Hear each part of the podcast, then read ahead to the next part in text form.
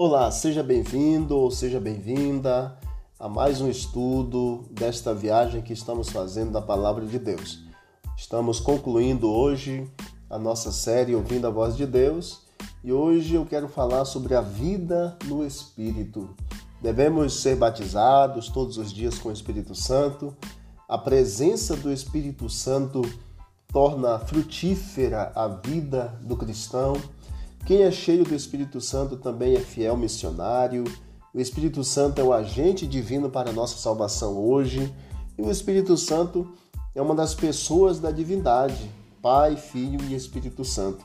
Além de ele nos convencer do pecado e nos guia na verdade também. Somente através do Espírito Santo o cristianismo se torna um poder vivificante e transformador na vida dos filhos de Deus.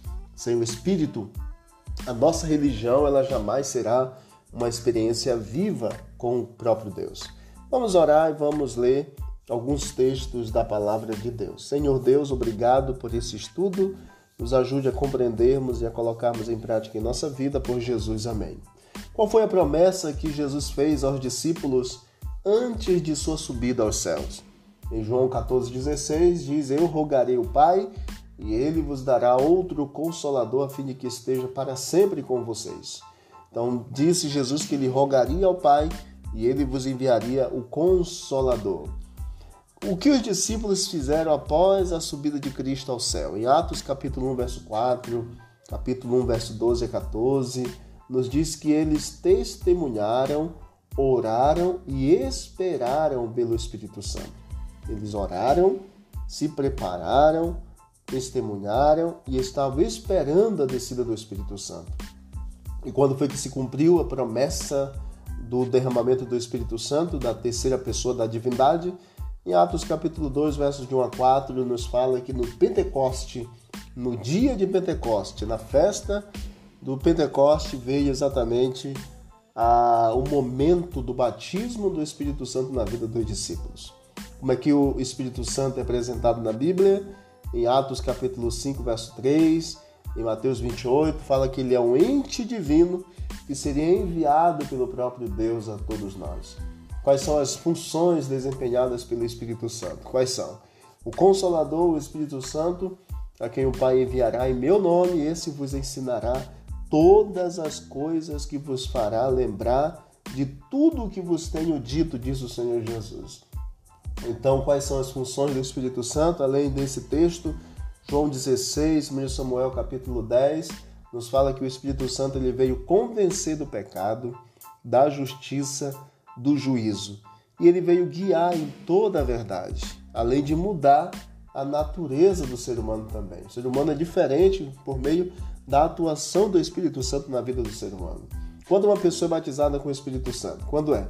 Em João capítulo 3, verso 5 e Mateus 3,16, fala que quando a pessoa é batizada nas águas, a Bíblia associa o batismo do Espírito Santo ao batismo nas águas.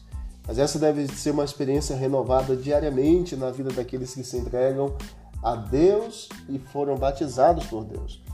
Você é batizado nas águas, recebe o Espírito Santo, mas todos os dias, continuamente, você precisa buscar a presença do Espírito para andar em novidade de vida. Como podemos saber se o crente possui ou não o Espírito Santo? Em Atos capítulo 5, verso 32 e 5, 22 a 23 de Gálatas, o Espírito Santo, quando atua na vida do crente, o crente ele ama a Deus, obedece aos seus mandamentos e a palavra de Deus. Além disso, a sua vida apresenta o fruto ou as virtudes do Espírito Santo. O fruto do Espírito é o amor, bondade, benignidade, longanimidade, mansidão, domínio próprio. São frutos do Espírito Santo na vida do crente. O crente ele passa a agir de forma diferente, porque Deus atua nele por, causa, por meio do Espírito Santo. O que devemos pedir hoje a Jesus Cristo?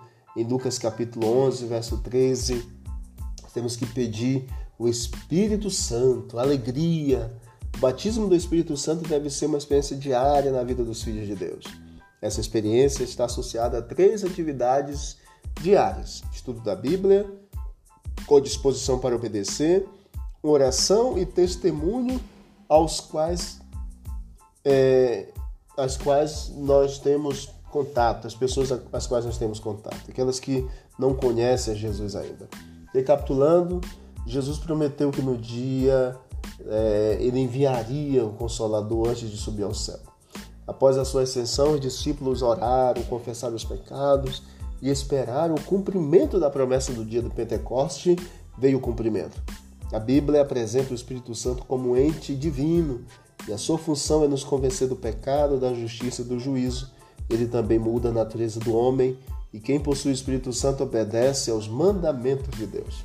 O qual é o compromisso que eu e você devemos fazer? Compromisso de que nós dedicaremos tempo todos os dias ao estudo da Bíblia e à oração, para que seja batizado diariamente com o Espírito Santo. Dessa forma, nós esperamos ser poderosos em palavras e ações, bem como no testemunho da vida, fiel aos semelhantes também. É desejo do teu coração isso? Vamos orar pelo Espírito Santo nesse momento? Senhor Deus, obrigado pelo teu Espírito. Obrigado porque o Senhor não nos deixou órfãos enviou o Espírito para nos abençoar, para estar conosco, andar ao nosso lado. Neste momento pedimos o batismo do Espírito Santo na nossa vida e diariamente ele fortaleça a nossa alma, a nossa vida, para estarmos preparados no dia da tua volta.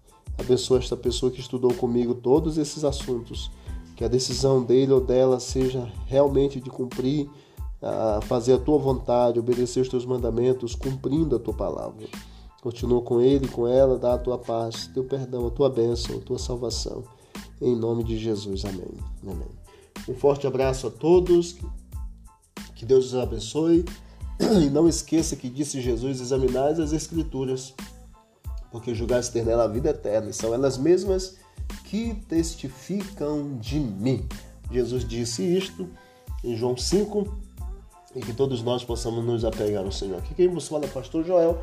E não esqueça de visitar o canal Bíblia em Ação nas plataformas digitais. Um forte abraço e fique com Deus.